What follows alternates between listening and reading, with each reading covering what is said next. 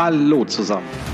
Hier ist wieder das SEO-Haus, euer Podcast zu SEO und allem, was uns sonst so beschäftigt.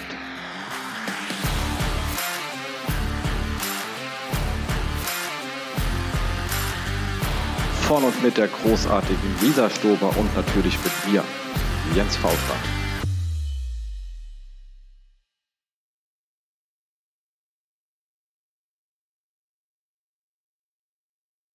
Hallo zusammen, hier ist wieder euer SEO-Haus mit ähm, Jens Fautrat und der wundervollen Lisa Stober.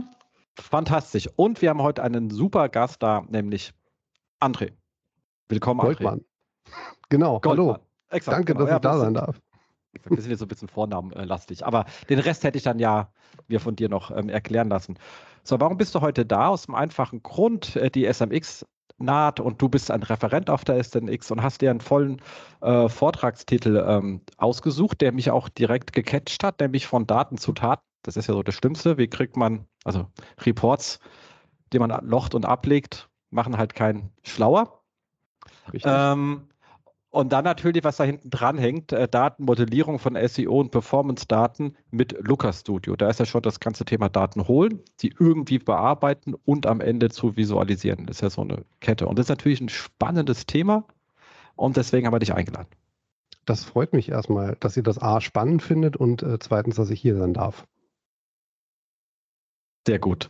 Äh, vielleicht noch mal vorher zwei Worte zu dir. Der, unsere Hörer sollten dich erkennen, weil du hast ja deinen eigenen Podcast, der bei uns co-hostet ist, der gerade eine Pause hatte, aber du fängst ja jetzt auch wieder demnächst äh, richtig.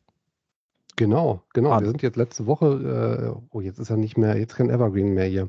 Ähm, wir haben quasi äh, neu gestartet zusammen mit der Jolle Eigen ähm, und ab jetzt wieder 14-tägig in einer Termfrequenz.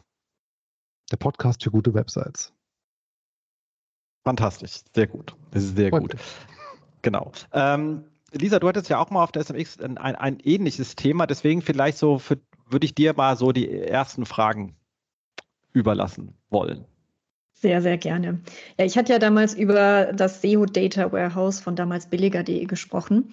Und wir haben das ja damals so aufgebaut, dass wir sozusagen uns ein ETL konstruiert haben. Also wir haben hauptsächlich dort auch Crawling-Daten verarbeitet. Zusätzlich zu den GSC-Traffic-Daten haben wir dann die Screaming Frog-Daten dort noch eingebracht und wir sind damals so ähm, vorgegangen, dass wir eben den Crawl gescheduled haben und die Daten dann eben ähm, in äh, BigQuery reingepackt haben und dann eben von BigQuery entweder noch moduliert in irgendeiner Form oder halt je nachdem, ob man die Rohdaten schon gebrauchen konnte, reingeladen. Ähm, wir sind dann auch sehr viel so vorgegangen, dass wir dann sehr viel, das war ein Herzstück, Custom Extractions angelegt haben, sodass wir wirklich dediziert ähm, inhaltliche und technische Dinge auf der Website auch nochmal auf den jeweiligen, auf die Website, also damals billiger.de und jetzt mache ich das mit Kunden, eben nochmal ähm, dediziert abstimmen kann, sodass man wirklich ein Custom Data Warehouse hat. Und ähm, ja, würde ich mal sagen, zusätzlich zu den GSC-Daten, die wir da mal reingeschoben haben, so das Herzstück. Wie ist es denn äh, bei dir? Also welche Daten, wo ist der, der Fokus? Welche Daten packst du da rein? Äh, jetzt so grundsätzlich oder für den Vortrag? grundsätzlich, was fändest du wichtig und was würdest ja. du im Vortrag dann auch deinen Zuhörern empfehlen?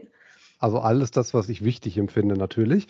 Ähm, aber was ich wichtig finde, ist, spielt jetzt primär jetzt keine Rolle, sondern was für das Projekt wichtig ist. Das ist eigentlich eher die Frage, die ich mir immer stelle bei vollkommen egal, welche Analysen ich fahre, ähm, ob das jetzt klassische Webanalyse ist oder ob es reine SEO-Analyse ist im klassischen Sinne, äh, in meinem Hintergrund genau wie bei dir eher technisch äh, orientiert.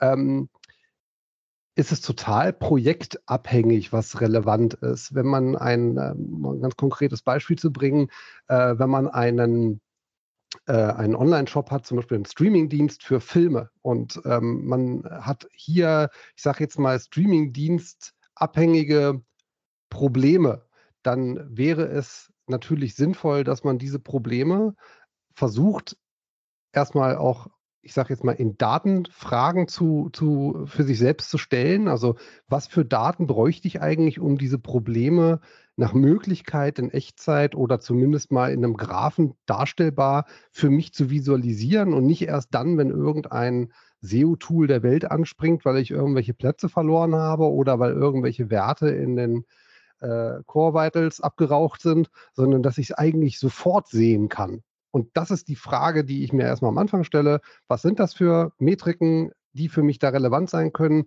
die es mir ermöglichen zu visualisieren, was meine Kunden oder auch was Suchmaschinen für Probleme bekommen können.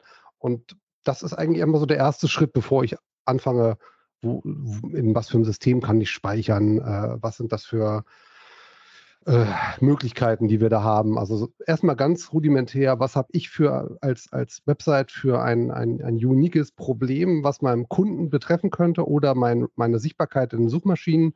Und dann muss ich mir halt über Screaming Frog oder einen anderen Crawler oder ich habe die Daten vielleicht sogar direkt im Content-Management-System im Idealfall, äh, dann eben entsprechende ja, Systeme oder Data Warehouses, wie du es ja schon gesagt hast, ähm, aufsetzen, die das eben auch langfristig für mich speichern, dass ich auch über einen längeren Zeitraum sehen kann, wenn ich dann zum Beispiel wir haben das zum Beispiel bei dem Projekt, äh, haben wir ein sehr, sehr äh, ausgeklügeltes, also da muss ich dazu sagen, da bin ich auch nur wirklich SEO äh, in, in dem Bereich und äh, schaue immer mit äh, staunenden äh, Augen zu, wie das technisch realisiert ist. Also wir können halt bei jedem Deployment sehen, äh, wann, wo, was passiert ist auf den verschiedenen Metriken. Und das ist natürlich für uns super hilfreich, um zu sehen, was haben wir denn gemacht? Und was hat das für eine Auswirkung auf irgendeinen Bestandteil, sei es im SEO-Bereich, sei es im Conversion-Bereich?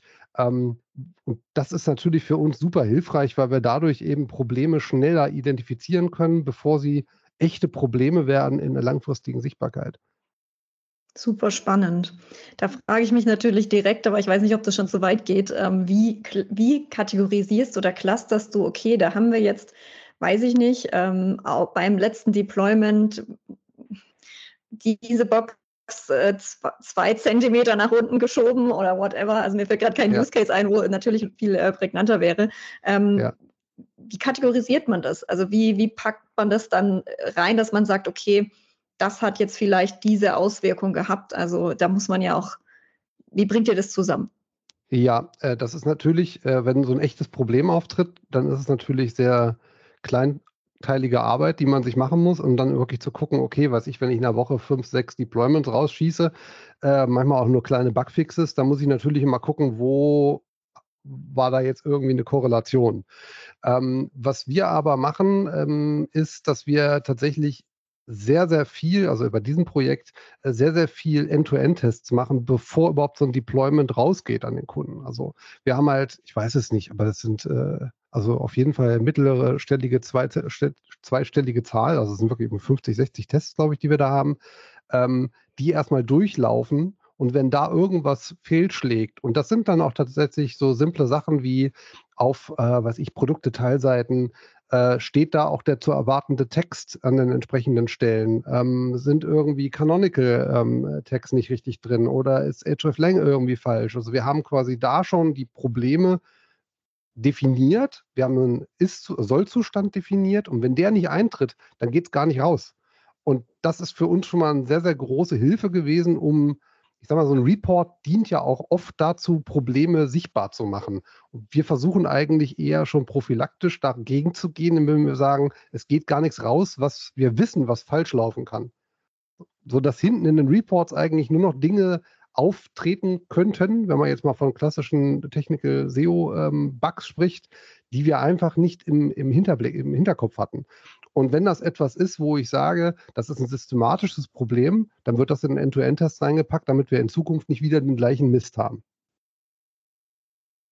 Mhm. Ist natürlich ja, so recht hoch, aber ich sag mal so, wenn ich jetzt eine große Website habe, dann sollte ich sowas auch haben.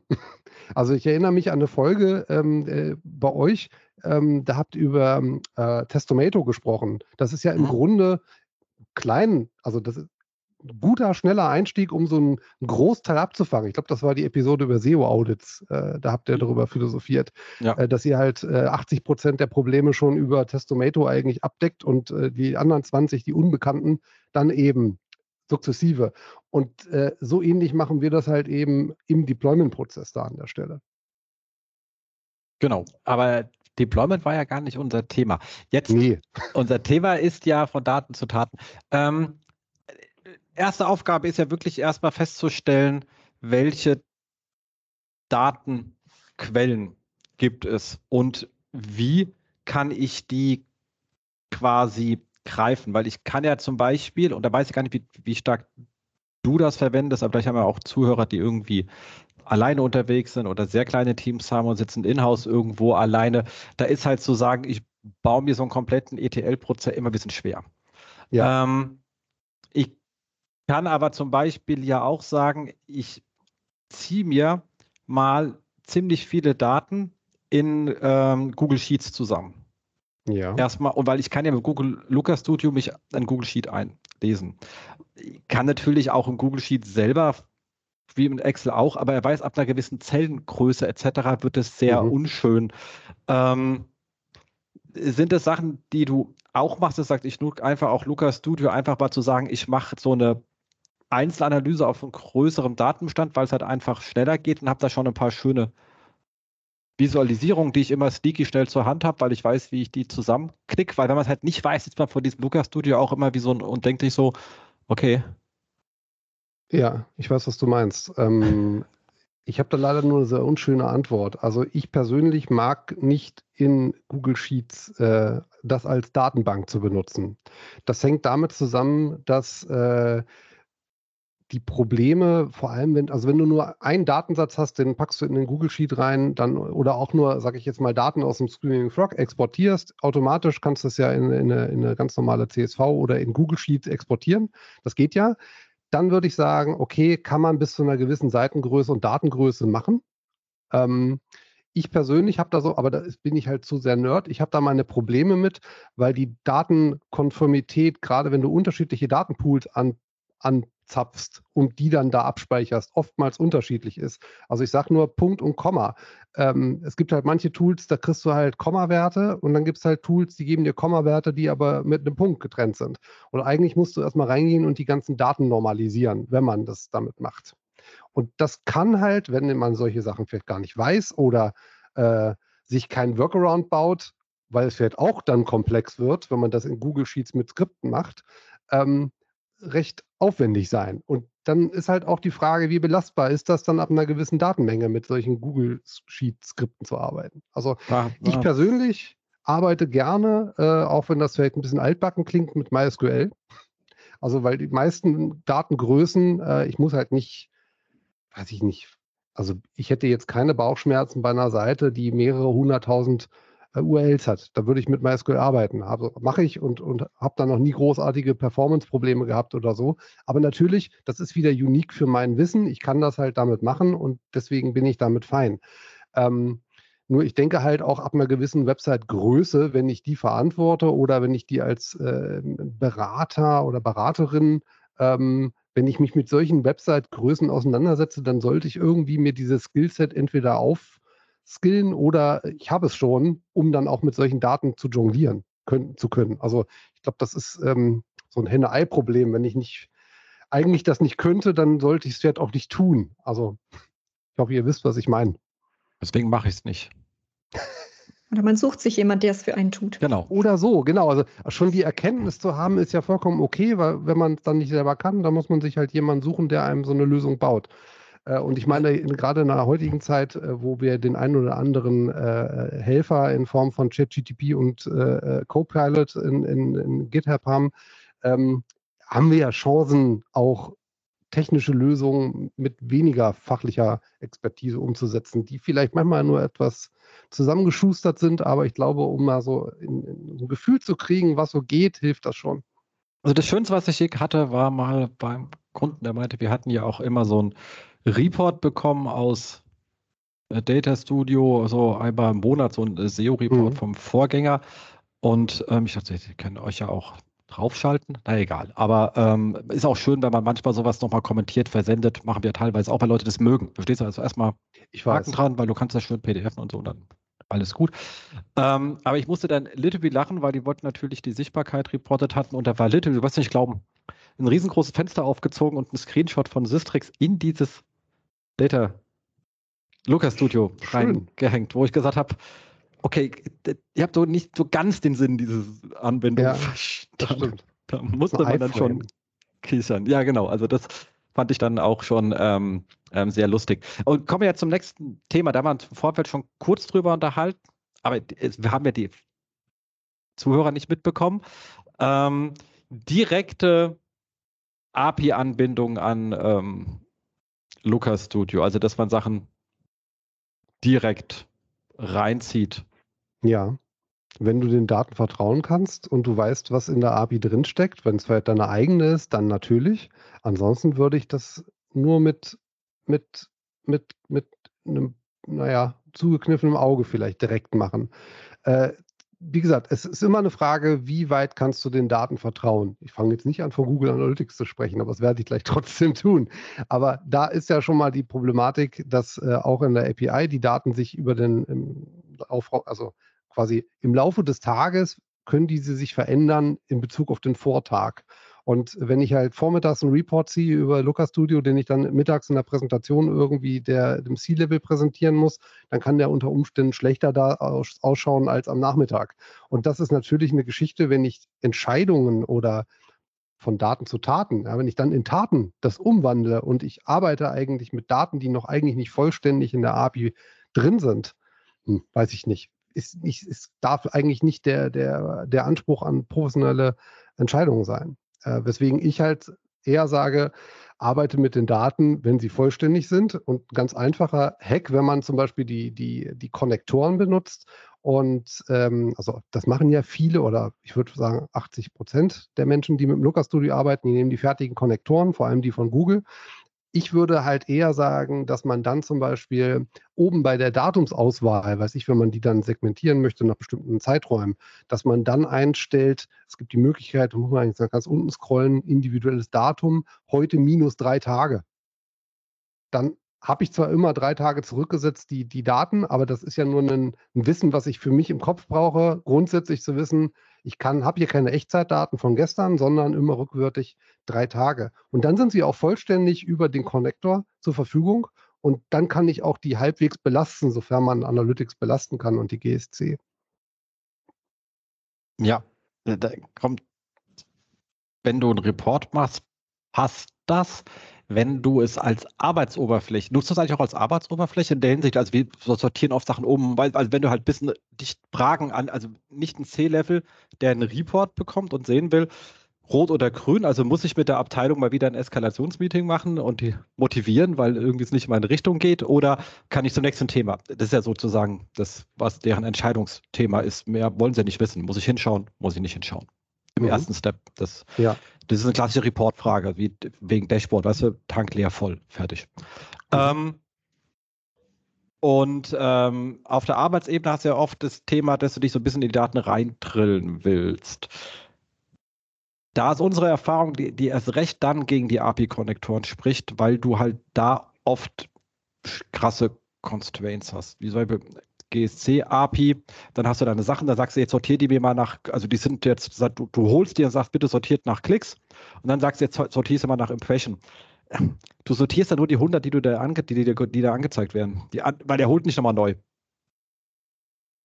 Also du hast dann die 100 ja. sortiert und nicht den Gesamtbestand. Richtig. Und das wissen viele nicht. Und ja, dann kommen halt sehr lustige Schlussfolgerungen daraus. Das heißt, man muss bei einer API auch immer genau gucken, wie arbeitet die, wenn ich klicke, gibt es einen komplett neuen Call und folder die Daten oder arbeitet er nur in die Daten, die er sich initial geholt hat? Ähm, und das, also, man muss sich wirklich mit diesen, mit diesen Konnektoren wirklich beschäftigen, was die machen.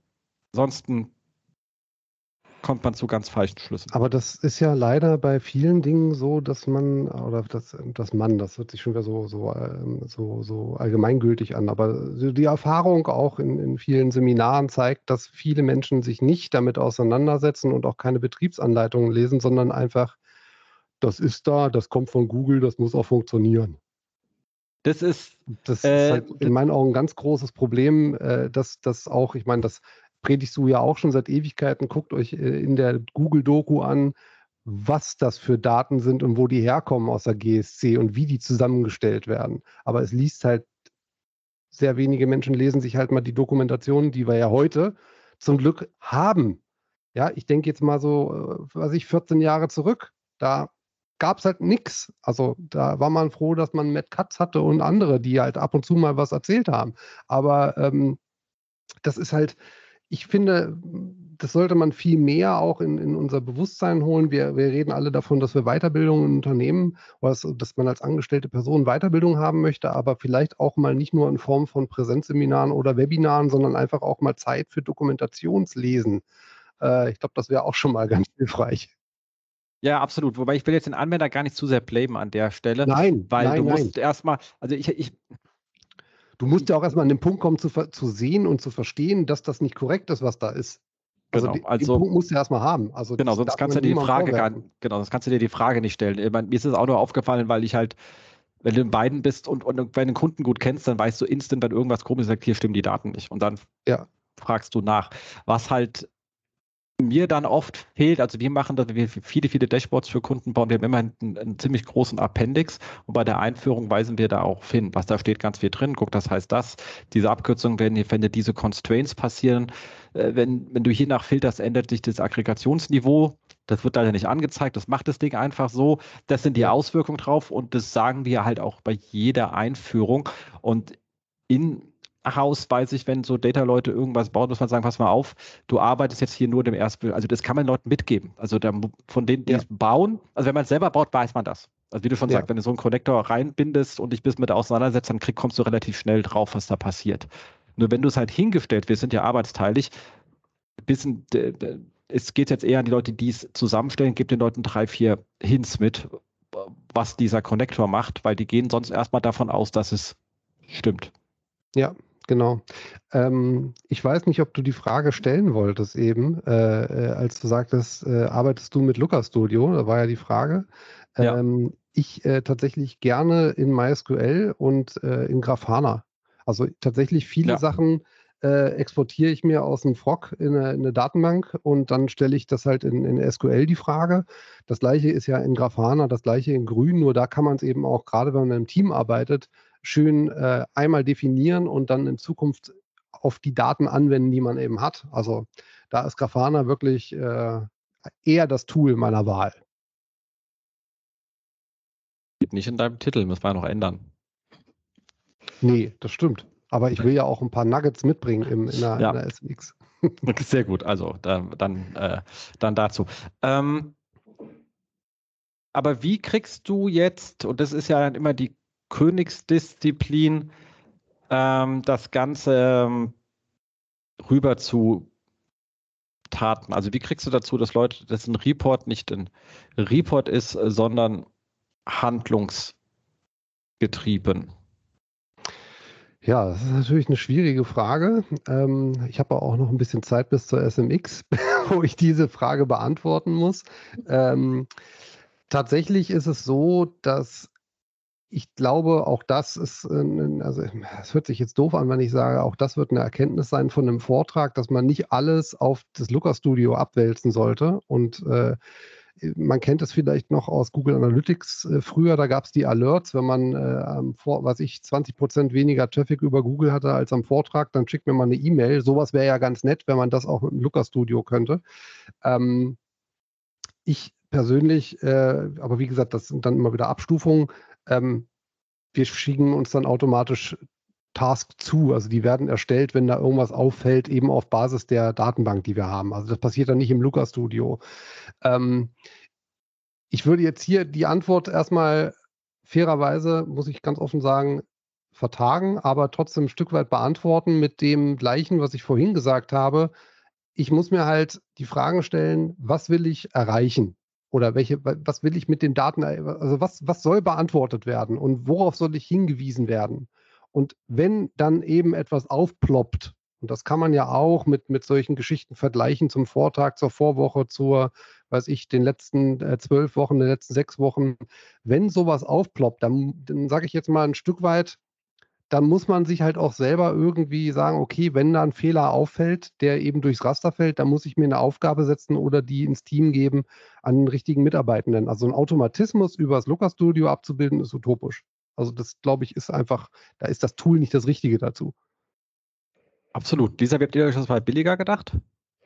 Also wir hatten tatsächlich so, es gibt ja dieses automatisierte E-Mail-Reporting, das man sich rausschicken kann, ne? also dass man sich bestimmte ähm, Blätter außerhalb des, aus dem Report dann eben automatisch schickt, zum Beispiel Montag. Und wir haben dann halt dediziert für die ganzen ähm, Abläufe, die wir regelmäßig tun, also prüfen, wie viel 300er haben wir, wie viel 400er mhm. haben wir, ähm, wo fehlt Title, wo fehlt Description, solche Geschichten haben wir uns dann halt dediziert immer einen Report angelegt und den hat halt immer diejenige Person bekommen, die das in der Regel aufräumt. Und dann, aber wie du sagst, es gibt ja kein Alert dafür, ob da jetzt was zu tun ist oder nicht. Äh, entsprechend kam ja. der einfach immer raus. Das heißt, man hat immer dieses To-Do, dass man halt in die Mail montags morgens reinschaut und guckt, habe ich ein To-Do für die Woche oder habe ich es halt nicht. So kann man sich da halt behelfen. Aber so ein Alerting wäre natürlich toll, abgesehen davon, dass man natürlich, wenn jetzt was richtig krasses kaputt ist, aber dafür hat man dann wieder Testomato, Testomato vielleicht, ähm, dass man genau. das ja nicht mitkriegt bis zum Montag, bis dann diese Mail kommt. Ne? Außer ja. man geht da noch mal öfter rein in der Woche. So haben wir das gemacht. Und was jetzt aber tatsächlich oft auch mit Kunden das Thema ist, wie bringe ich einen Report dazu, dass der Kunde direkt weiß, was er damit, damit zu tun hat. Also jetzt auch so ein Kunde, der jetzt nicht so nah, also das war ja in-house bei billiger.de, aber ich habe das jetzt halt eben andersrum, da bin ich halt Consultant und der Kunde muss dann aber im Grunde genommen, wenn das aufgesetzt ist und er mein Consulting nicht weiter bezieht, halt selbst wissen, was er dann mit den Sachen machen muss. Und ich weiß nicht, mir fällt da gerade nichts Besseres ein, wie dann einfach so Textfelder mit Tooltips einzubauen, weil Tooltips an sich gibt es ja nicht. Das wäre ja auch richtig nice, wenn man da draufklicken könnte und dann ploppt ein Tooltip auf. Und das macht natürlich den Report auch immer so optisch weniger schön. Aber gibt, vielleicht hast du ja da noch eine, eine, tolle Idee. Ja, man kann tatsächlich, also aber da ist sehr viel äh, manuelle Arbeit notwendig, weil viele äh, User Interface Dinge, die gibt es da einfach mal nicht. Ähm, aber man kann Grafiken mit, mit externen Links bestücken. Und dann könnte man tatsächlich eine Hilfeseite anlegen, was ich bei, bei sich auf der Website, ähm, wo man dann halt sagt, okay, wenn hier, was ich, äh, kurzer Hilfetext, äh, hier sind Zahlen unter einem gewissen Niveau, siehe Strich, ja, also wenn unter der roten Linie quasi der Graph fällt, dann und du Fragen hast, was zu tun ist, klicke bitte hier. Dann könnte man das zum Beispiel, also damit ginge es so ein Stück weit. Aber ähm, ich glaube, das ist ein, ein ähnliches Thema, ähm, nur umgekehrt mit der Google Search Console. Da kriegt man muntere E-Mails, wo irgendwelche Fehler drin stehen. Dann klickt man mhm. da auch drauf und dann landet man in der GSC mit einem Report, der einem nichts bringt.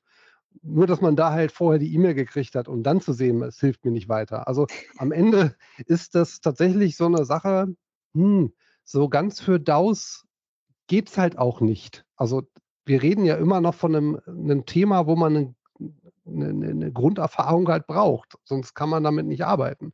Und das Looker Studio ist halt kein Monitoring-Tool, sondern das ist halt ein Reporting-Tool. Jedenfalls so, wie wir das meistens sehen. Ähm, und äh, für ein Monitoring würde ich halt mit ganz anderen ähm, Systemen arbeiten. Kuma zum Beispiel, ein Open Source System, um Monitoring aufzusetzen, ähnlich wie man das von, äh, ich glaube, BetterStack ist eine Alternative noch oder auch äh, Testomato äh, ist, geht noch viel, viel weiter als Kuma es kann im Moment, aber ähm, das sind halt eher klassische, echte, ich habe ein Problem, ich muss es in Echtzeit oder in nahezu Echtzeit lösen und ich werde entsprechend benachrichtigt und kann dann entsprechend handeln.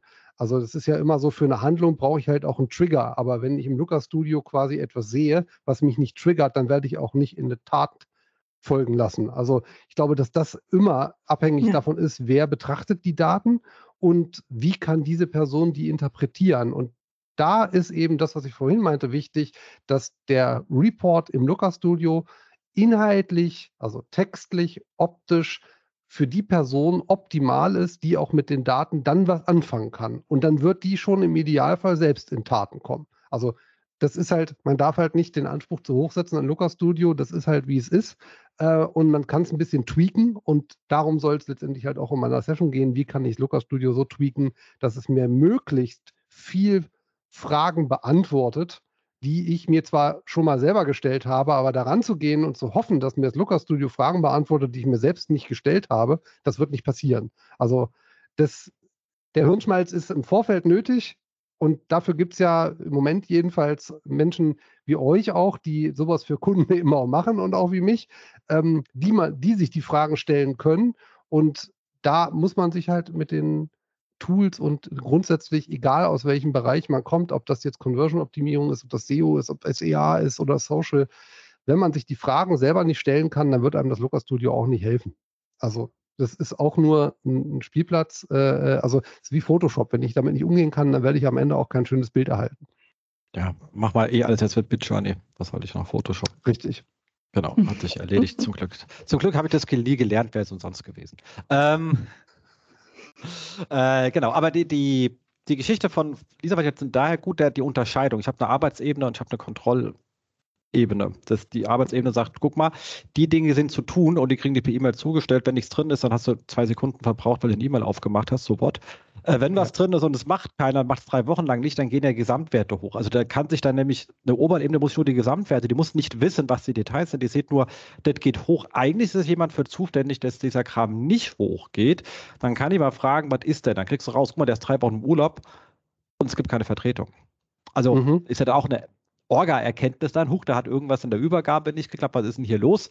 Ähm, Das kriegt man dann schon auch raus. Und ähm, auch wir arbeiten damit, also es ist äh, wirklich ganz spannend, dass wir auch sagen, guck mal, ähm, weil wir viele, wie gesagt, wir machen sehr viele Discover-Auswertungen. Also sub, riesengroße Datenstände, stark durch Tod, egal.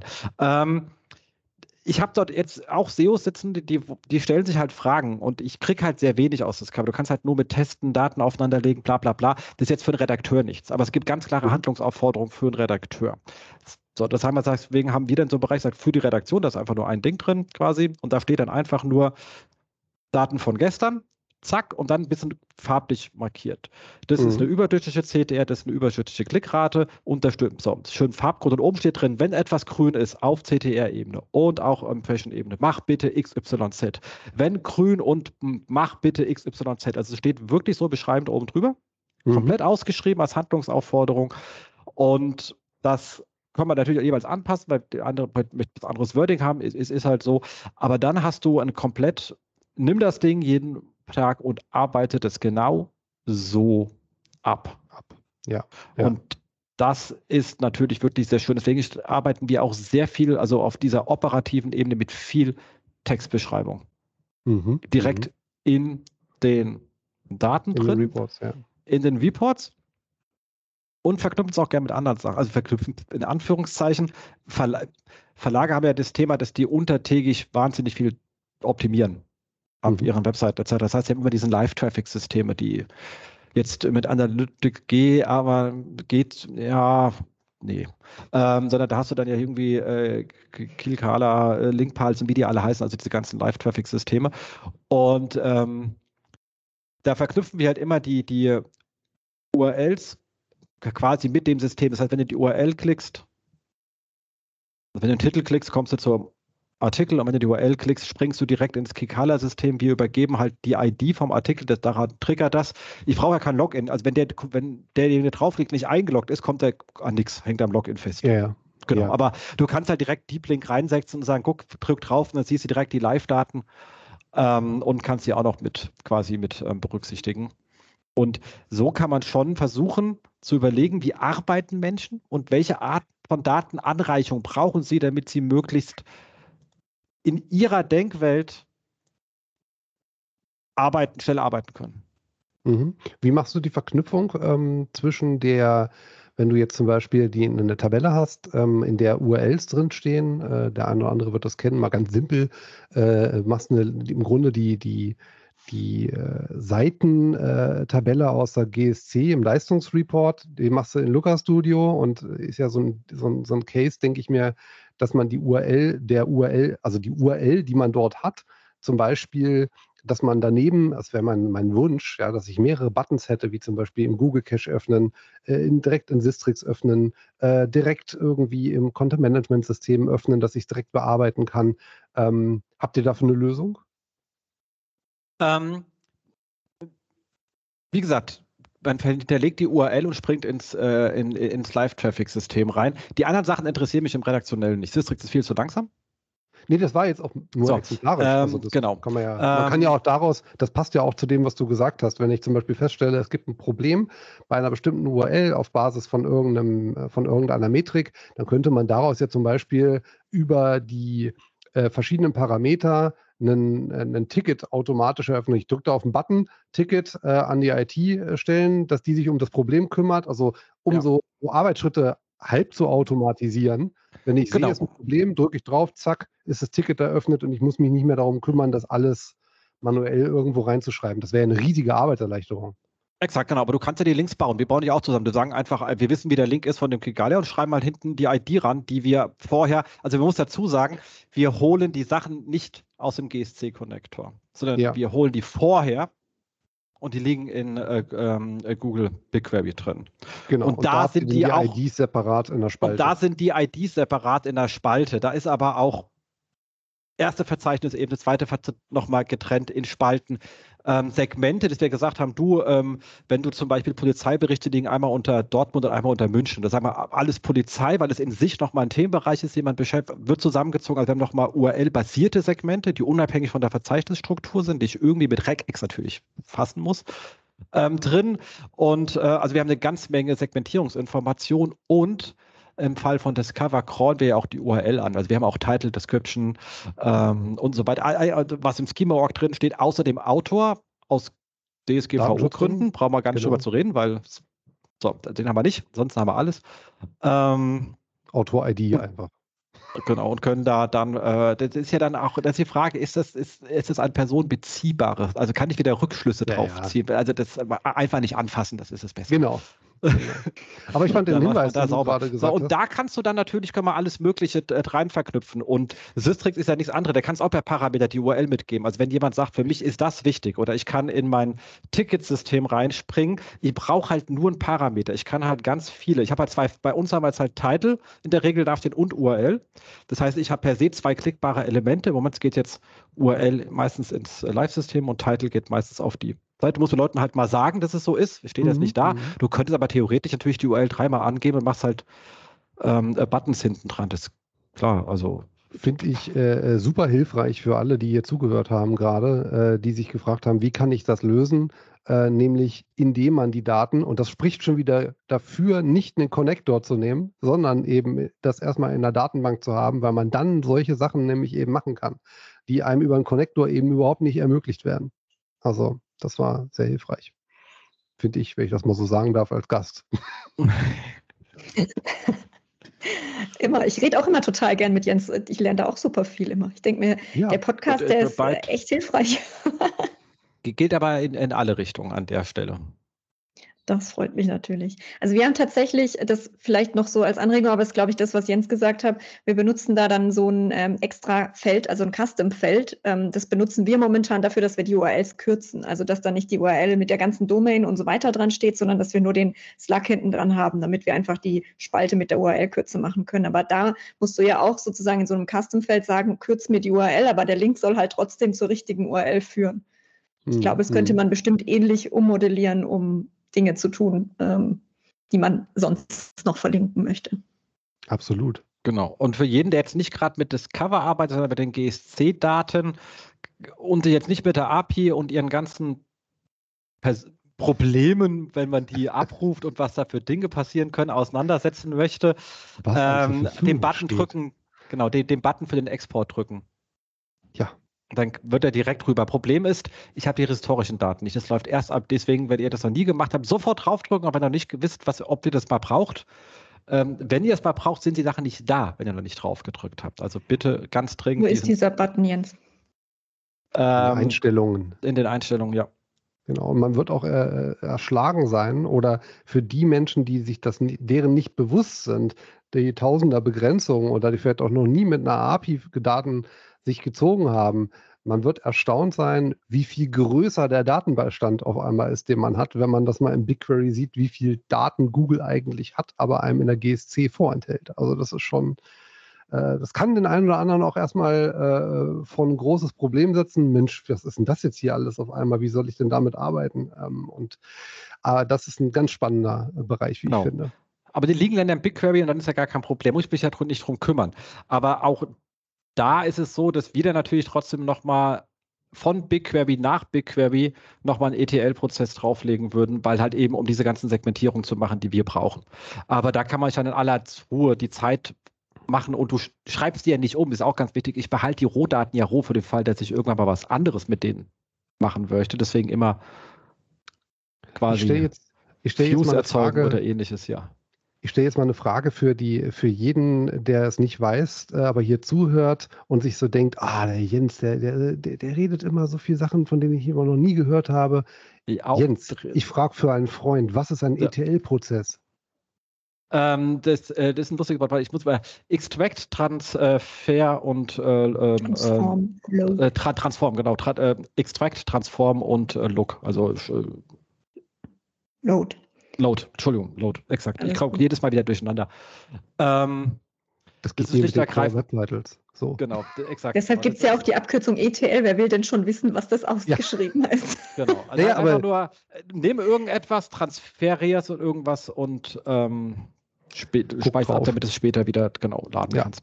Ähm, bei allem, was ich hier aber erzähle, nochmal ganz so, ich rede hier über Theorie, weil ich habe ja hier vier Leute, die sich damit intensiv beschäftigen. Ich bin auf der Anforderungsseite, ich bin klassischerweise Anforderer. Ich sage, ich brauche diese ähm, welche Sachen und wenn ich Glück habe, sagen die, yo, wenn nein, dann sitzen wir in mehr vier Meetings, was wir denn haben können und, äh, und streamline das so, dass es wieder handelbar ähm, mhm. äh, wird. Aber das ist so im Großen und Ganzen, wo wir da dran sitzen. So äh, Patrick, Johannes, die haben sich den Kram alles äh, persönlich drauf geschaufelt ähm, und sind da sehr, sehr tief drin. Ähm, David hier ist mittlerweile super tief drin. Isa macht die besten Luca-Dashboards, die du dir vorstellen kannst. Ähm, das sind halt wirklich mittlerweile halt keine Dashboards, das sind Analysewerkzeuge mit 5000 mhm. Filtermöglichkeiten und Gedöns, wo du immer sagst, okay, jetzt brauche ich gar kein SQL mehr, weil das Ding ist so flexibel, ich kann einfach durch Klicken an, auf alles kommen, ja, was man so mhm. will. Ähm, also ich habe das mal gelernt, ich habe auch mal SQL gelernt, aber weil das zehn Jahre nicht mehr angewendet und dann bist du zu langsam im Unternehmen, dann machen das andere, weißt du, das ist halt ja. so. Und deswegen wenn Leute sagen, Jens, was kannst du dann alles? Ich kann gar nicht so viel. Ich habe nur ein großes Team und ich rede, was wir als Team können. Immer, nie vergessen, bitte. Weil das hat man das Gefühl, so, oh Gott, wie soll man da jemals hinkommen? Nee, wo ich bin, kommt man sehr schnell. Wenn man mutig ist und sich ein Team aufbaut. Und wenn man weiß, was man denn für Menschen braucht, dafür musst du ja wiederum wissen, ja. was. Ne, also Imposter so ein bisschen, aber Mai.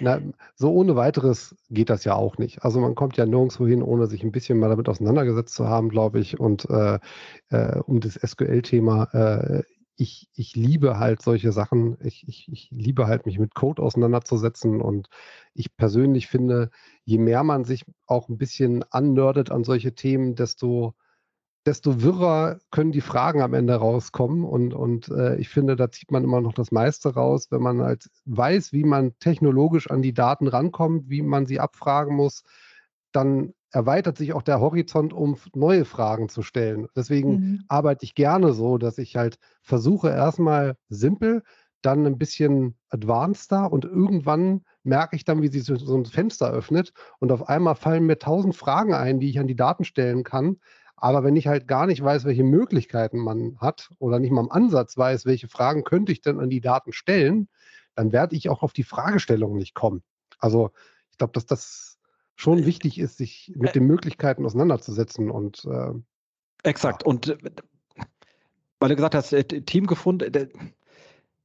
Als wir angefangen haben, noch bei einer anderen Firma, deren Namen jetzt nicht genannt werden muss, ähm, da hat halt irgendwie äh, nein, da, da dazwischen. Ähm, da, da hat ja ähm, Johannes angefangen, so ein paar Sachen erstmal einfach mit Nein weg zu automatisieren. Weißt du? Und dann haben mhm. wir gesagt, okay, dann kam Patrick dazu, guck mal, können wir das doch mal hier wegspeichern. Dann liefen irgendwelche Dinge auf den Kisten mit so Screaming Fog irgendwie hoch und runter geschaltet, weißt du, und okay, was machen wir denn jetzt weiter? Guck mal, wir können mit AirScript Vergleich, fein. Also und jedenfalls war man ganz stolz, was toll ist. Aber geht es hier noch weiter? Also was mhm. ist das nächste? So, und dann kam irgendwann drauf, okay, jetzt haben wir so, wir werden auch größer, haben wir Kunden, das skaliert es nicht mehr. Okay, was machen wir jetzt? Dann kommt dann Johannes, ich habe hier so Apache Airflow gefunden, da können wir die ganzen Dinger darüber steuern. Ähm, dann lass uns aber auch vielleicht mal von der Maschine wegnehmen und in Google Big, kann jemand Google Big Nee, okay, müssen wir auch wieder lernen. Und so sind wir stückchenweise über sieben Jahre da hingewachsen, haben wir schon wieder die nächsten Ideen. Was du ja. als Unternehmen dir bereit sein musst, ist zu sagen, wir machen das, weil es ja non-billable time, wir machen es ja für uns. Ob dann irgendwann was rauskommt, was du nochmal gesondert verkaufen kannst, ist erstmal fraglich. Zweitens kriegst du es auch nicht zu 100% refinanziert, weil alles, was du auf Lukas Studio skaliert halt auch wie, wie gegen dich. Also es wird, also der ja. Pflegeaufwand ist exorbitant. Ähm, aber du hast halt Login-Effekt beim Kunden und bist halt aussagefähig. Also viele Sachen könnten wir gar nicht machen, wenn ich jetzt das nicht mehr hätte. Äh, aber du wirst schneller. So, und dann hast du das Problem, du bist schneller und deine Leute sind früher fertig. Ja, ja, so, dann baust du dir automatisch so einen Vertriebs- Druck auf. Zum Glück haben wir den nicht, weil uns genug Leute von sich aus fragen, aber trotzdem, also so. Mhm. Und das war mal darum, in der alten Firma waren die Leute, die, also meine anderen früheren, da nie so begeistert von, weil dieser Case erstmal unternehmerisch äh, für dich nicht sonderlich schön aussieht im ersten Step. Weil, ja, ja. wenn du, du wirst verglichen über Stundensätze oder Tagessätze, da kannst du, ich kann jetzt sagen, du, ich bin aber, ich meine, äh, hätten eine Ausschreibung bei einem großen Ding und ähm, die hat es war so absurd die haben halt genau geschrieben, was die haben wollten für zwei Jahre. Also riesenkomplexes Themenbereich, mhm. ganz absurd. Und da sagt Kinder, das könnt ihr doch gar nicht wissen, seid ihr egal. Aber Ausschreibung kennt man ja so, macht man mal.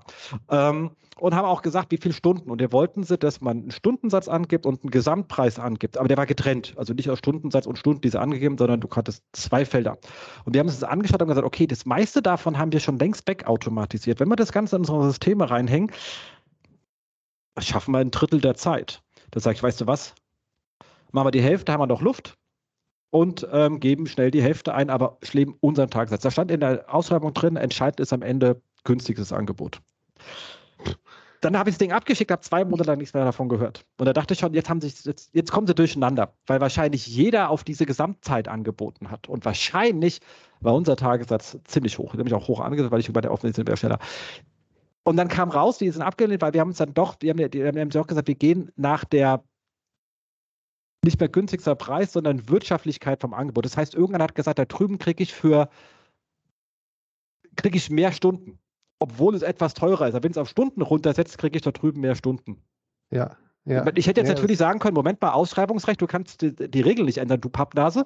Aber ich meine, mhm. ich klage mich nirgendwo ein, also vergess es. Aber ich musste so lachen, weil damit habe ich literally gerechnet. Weil ich habe gesagt, ich krieg, wie, und, und das war wirklich hochgeschätzt. Es fällt mir literally die Hälfte davon. So. Aber wenn du in so einem Gespräch bist, du tust dir halt selber eigentlich auf jeder Ebene, deine Mitarbeiter sind ja auch höher geskillt. Höher geskillt heißt, die kommen mit höheren Gehaltsforderungen, also, äh, also mh, hm, auf jeder ja, Ebene das System passt nicht zu dem, äh, wenn du schon äh, 20 Jahre Erfahrung hast oder so. Das genau. Ist, äh, ich kann, muss mich auch immer entschuldigen, warum ich das so schnell mache. Ja. Ich könnte auch langsamer das machen, aber ich kann halt nichts dazu, dass ich das schon 100 Mal gemacht habe. Also was, was, Exakt. Was, das ist äh, immer so ein ganz schwieriges Thema. Aber das, da sind wir bei einem anderen Thema, ob man Stunden- oder Tagessätze berechnen sollte oder nicht einfach genau. den Wert einer Lösung und äh, Tja, Exakt. Da, da, da, hast du recht, aber die Leute wollen halt, also ich meine, das ist ja, das andere in der Werkstatt, weißt du, ist ja, kennt ja den Spruch der Werkstatt so, wie die fünf Minuten kosten mich jetzt 200 Euro? Nee, 200 Euro kostet sie, dass ich 14 Jahre gebraucht habe, damit es nur noch fünf Minuten dauert. Richtig. Mhm.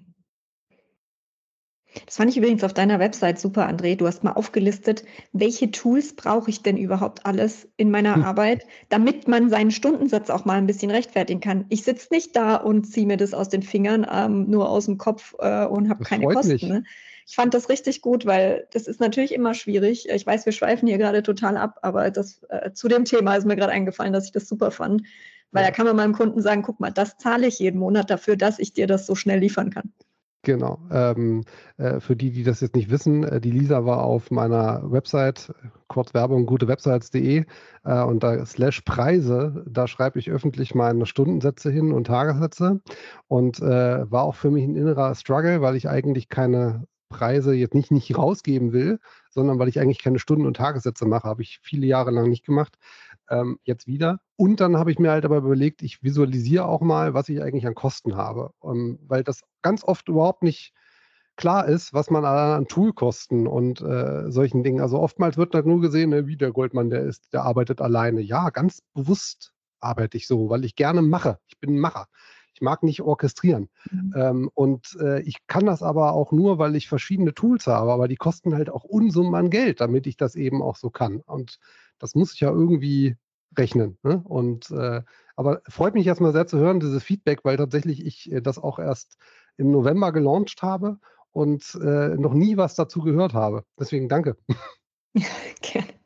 Mir wird immer im Business Coaching gesagt, qualifizieren, qualifizieren, qualifizieren. Die Kunden müssen wissen, was es kostet. Sonst kommen bei dir Kunden an, die nicht wissen, was es kostet und am Ende hast du ein Gespräch und das, das bezahlt dir ja keiner, so ein Kennenlerngespräch, genau. wo kein Auftrag rauskommt. Aber wir sind ja abgeschwiffen. Sorry, Jens. Ich finde es spannend.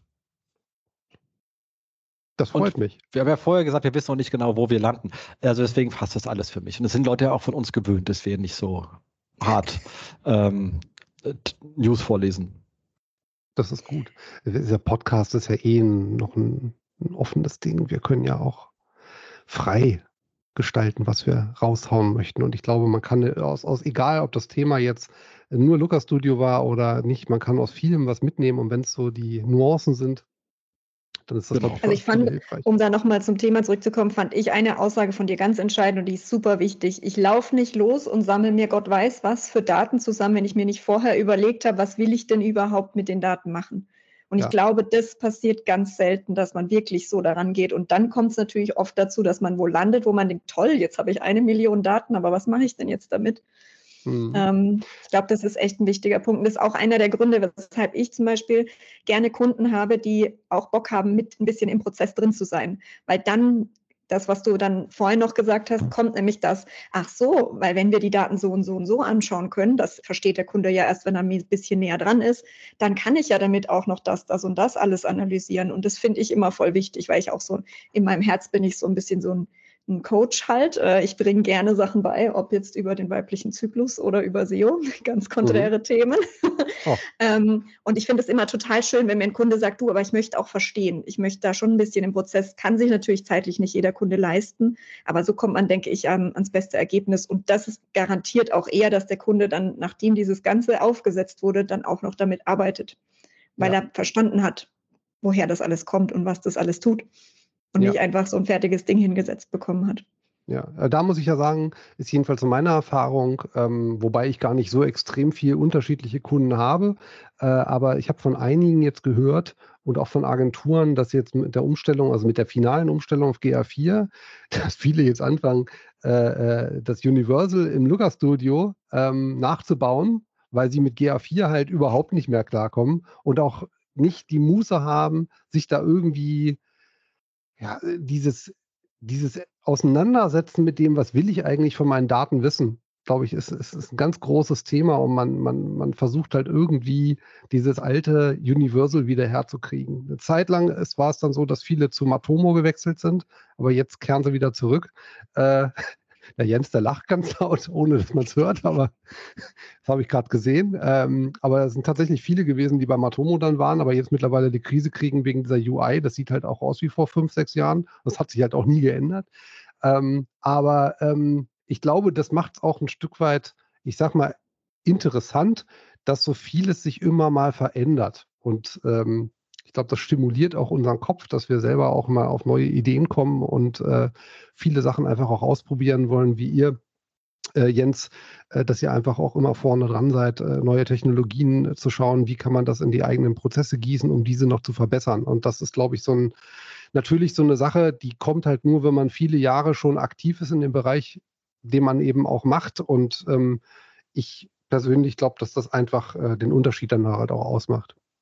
Exakt. Und bei dem Universal GA4-Thema ist ja wie, für mich ist es wie bei, bei Tools. Also wenn du jetzt hier irgendwie einen Semrush holst oder einen, einen White holst oder whatever, die bringen in sich ja ihre Logik mit, die passt zu dir ja nie. Können nee. sie gar nicht. Also das ist so ein irgendwas. So, wenn du, aber die haben halt so, dass du, wenn du durch den Mittelstand durchgehst, etc. pp, du wahnsinnig viele Menschen die einfach sagen, okay, wir fangen jetzt an und so ein Tool gibt mir erstmal eine Richtung. Und dann machst du natürlich mhm. teilweise voll Quark, weil das Coole sagt, das ist wichtig. Aber du hast erstmal geistlichen Halt. Und dann hast du dich über drei Jahre daran gewöhnt und weißt, okay, da muss ich nicht hinschauen, aber wenn ich da und da klicke, da bin ich bei dem, was mir wirklich hilft. Und dann wird dir das Ding auf einen Tag weggezogen und du hast jetzt noch nicht gelernt, selber zu definieren, dass es auch anders sein kann. Da sagst du, bitte stell ja. erstmal das Alte wieder her, damit ich arbeitsfähig bin. Richtig. Deswegen richtig. kann ich diese Haltung schon durchaus verstehen. Dass auch, deswegen verstehe ich auch, wenn viele sagen, ich fange erstmal an mit einem Tool. Ich weiß, ich muss jetzt, macht aber wahrscheinlich viel Käse. Also wahrscheinlich ist 50 Prozent meiner Arbeit ineffizient, weil es mich auf Sachen hinweist, die für mich irrelevant sind und vielleicht sehe ich auch nicht alles, aber ich komme erstmal irgendwie ins Tun und kriege so ein Feedback und kann anfangen, Erfahrungswissen aufzubauen. Jeder, der ein bisschen größer ist und verteilt arbeitet, kann ich nur sagen, ist das, was wir hier machen mit Lukas Studio, kann, kannst auch was anderes zur Visualisierung, ganz egal, aber du sagst, wir konzentrieren uns auf die Sachen, die wichtig sind und gehen weg von den Interfaces der Tools, weil fast alle Tools haben auch APIs, dass du sagen kannst, ich gehe halt hin und baue die Interfaces so, wie sie für mich helfen. Ab einer gewissen Größe spare ich halt wahnsinnig viel Arbeitszeit damit. Ja, definitiv. Also äh, dieses Hinterherrennen, was andere oder die, wie sich Tools verändern. Also es ist ja immer so dieses Argument, äh, warum man dann auf, auf Analytics auch gesetzt hat, das ist halt kostenlos. Und äh, damit ist aber auch leider, kommt es einher, wenn die was ändern oder ganz einen Dienst abschalten wie mit Universal, dann stehst du auf einmal ganz dumm da, weil dem Handwerker die Rohrzange weggenommen wurde. Und jetzt muss er mit einer Kneifzange seine Rohre festziehen. Das funktioniert halt nicht.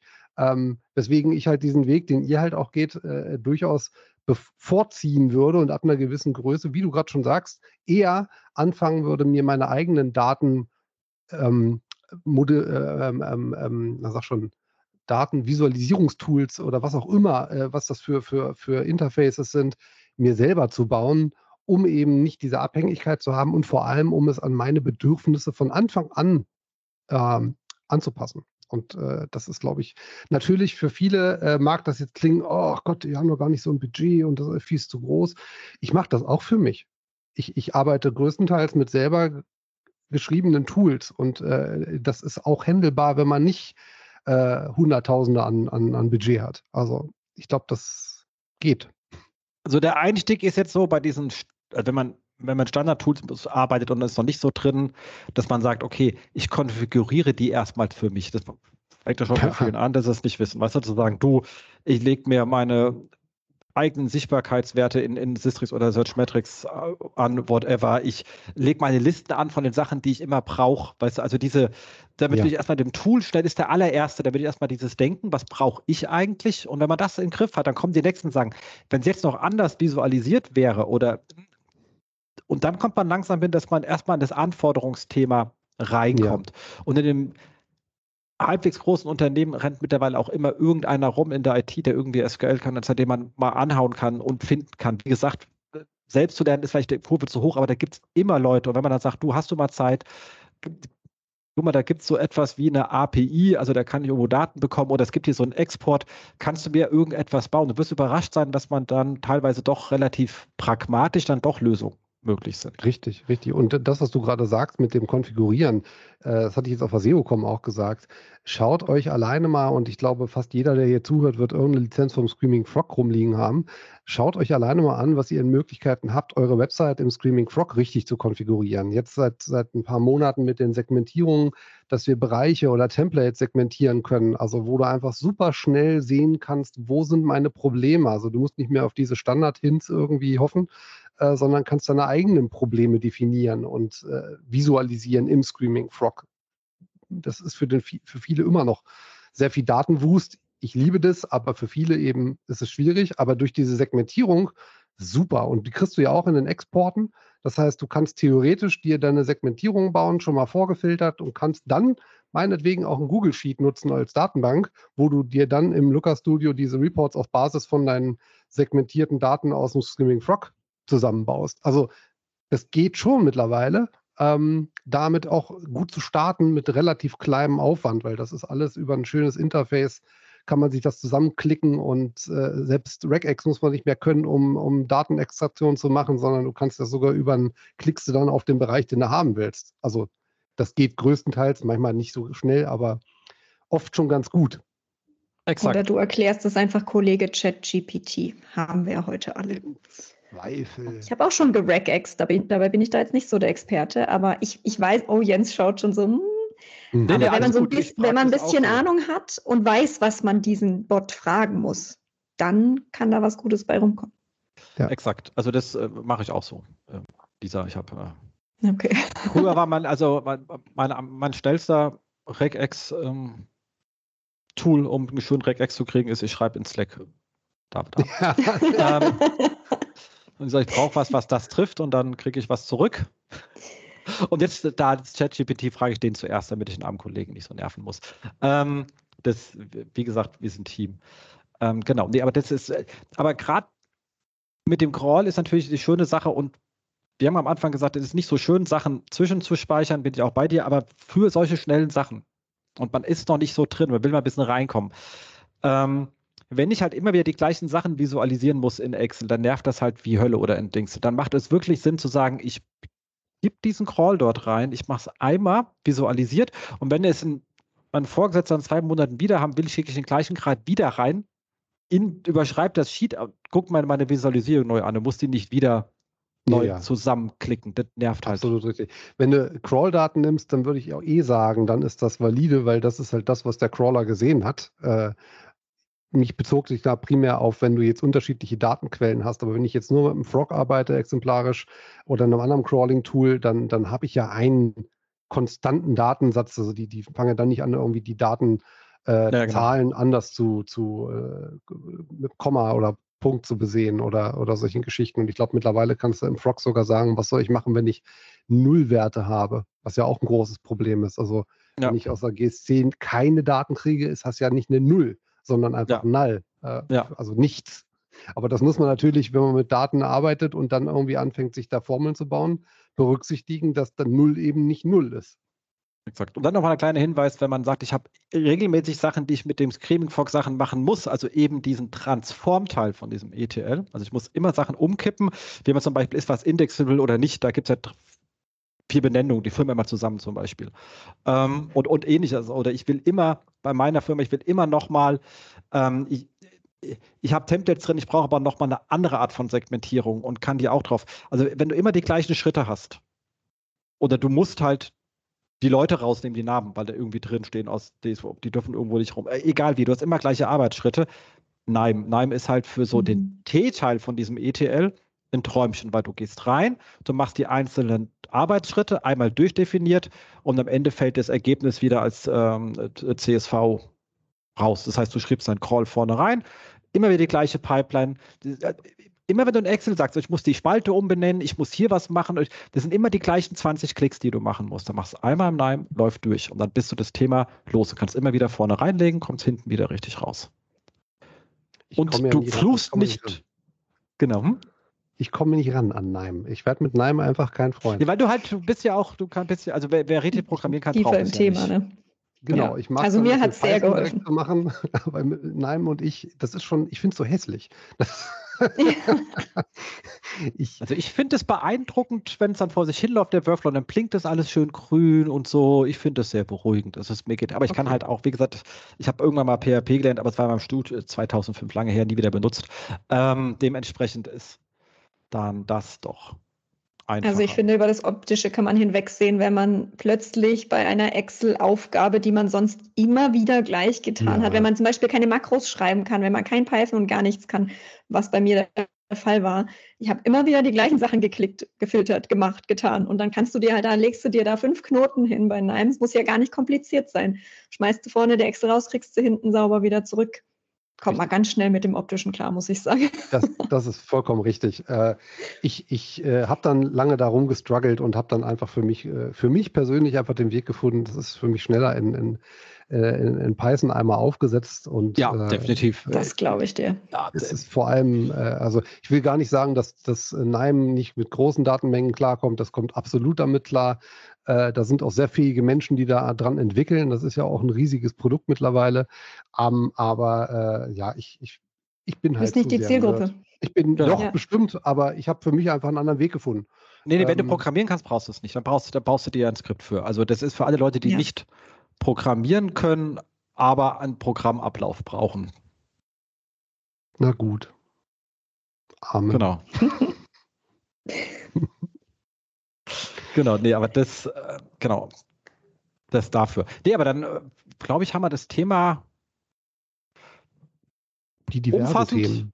Genau, um, umfassend behandelt, aber wahrscheinlich können wir noch 15 Stunden äh, länger reden. Wann, wann bist du, denn wann ist dein Slot? Weißt du das aus dem Kopf oder soll man im Programm nachschauen? Ähm, man soll natürlich im Programm nachschauen, damit man auch weiß, äh, wann dann die anderen äh, Kolleginnen und Kollegen ihre Vorträge haben. Aber ich kann es sagen, weil ich habe die Seite gerade offen. Ich spreche am Mittwoch um 12.05 Uhr.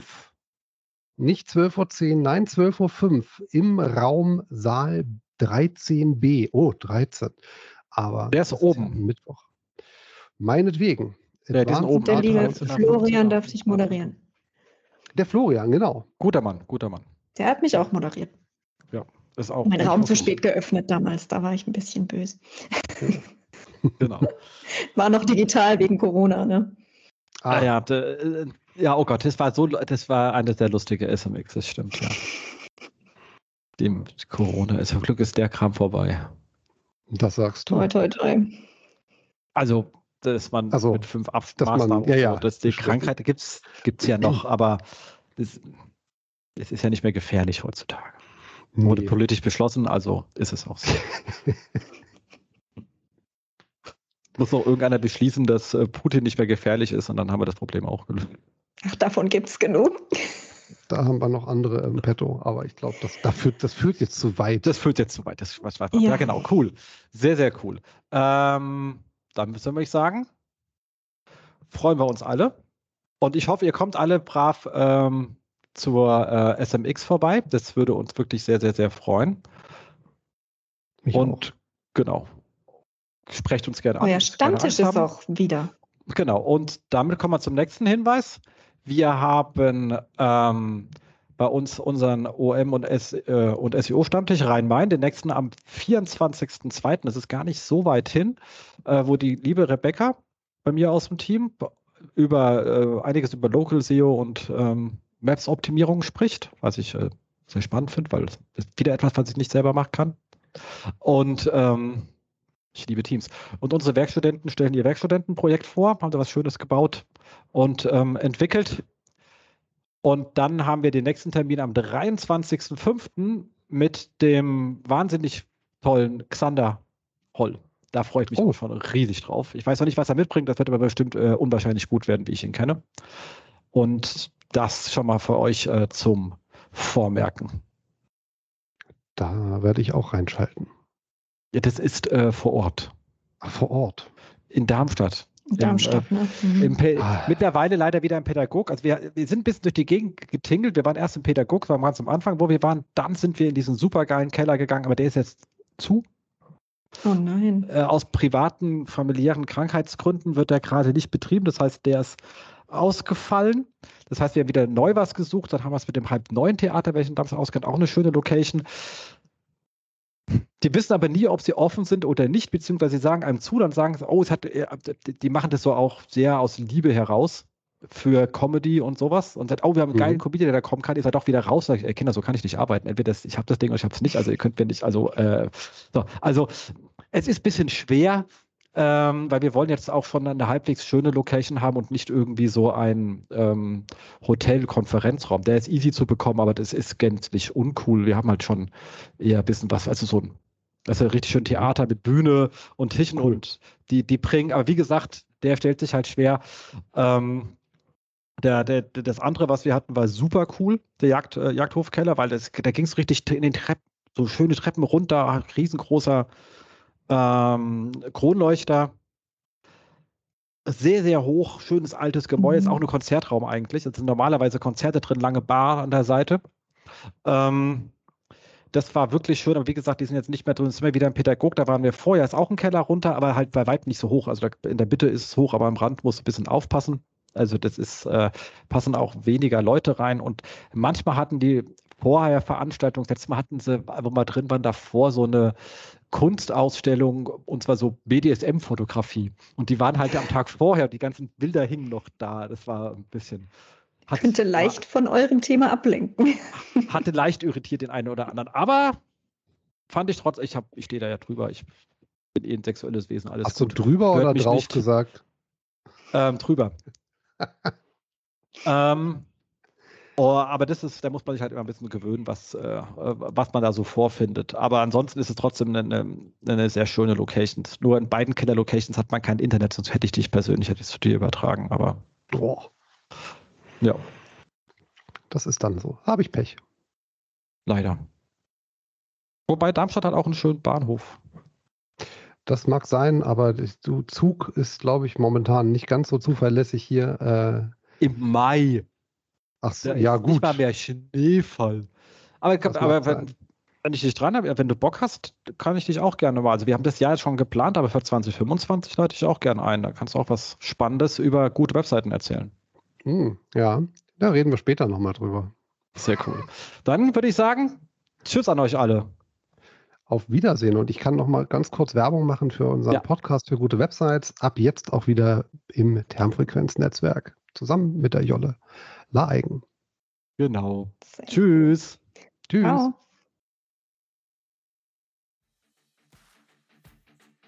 Das war sie, die aktuelle Ausgabe des SEO-Haus. Wir bedanken uns bei euch für die geteilte Aufmerksamkeit und hoffen, die Show hat euch gefallen. Kommentiert in unserem Blog, wir freuen uns über jede Art von Kommentare oder auf unserer Facebook-Seite. Wir beantworten alle Kommentare möglichst zeitnah und vergesst nicht, uns auf iTunes zu bewerten, weil ihr wisst, iTunes ist das Gold des Podcasts. Dementsprechend bitten wir um viele, viele reichliche 5-Sterne-Bewertungen, am besten mit coolen Kommentaren. Danke dafür. Dann hören wir uns in zwei bis vier Wochen wieder und wir freuen uns, wenn ihr dann wieder einschaltet bei dem SEO-Haus, SEO von uns für euch. Und jetzt rank well.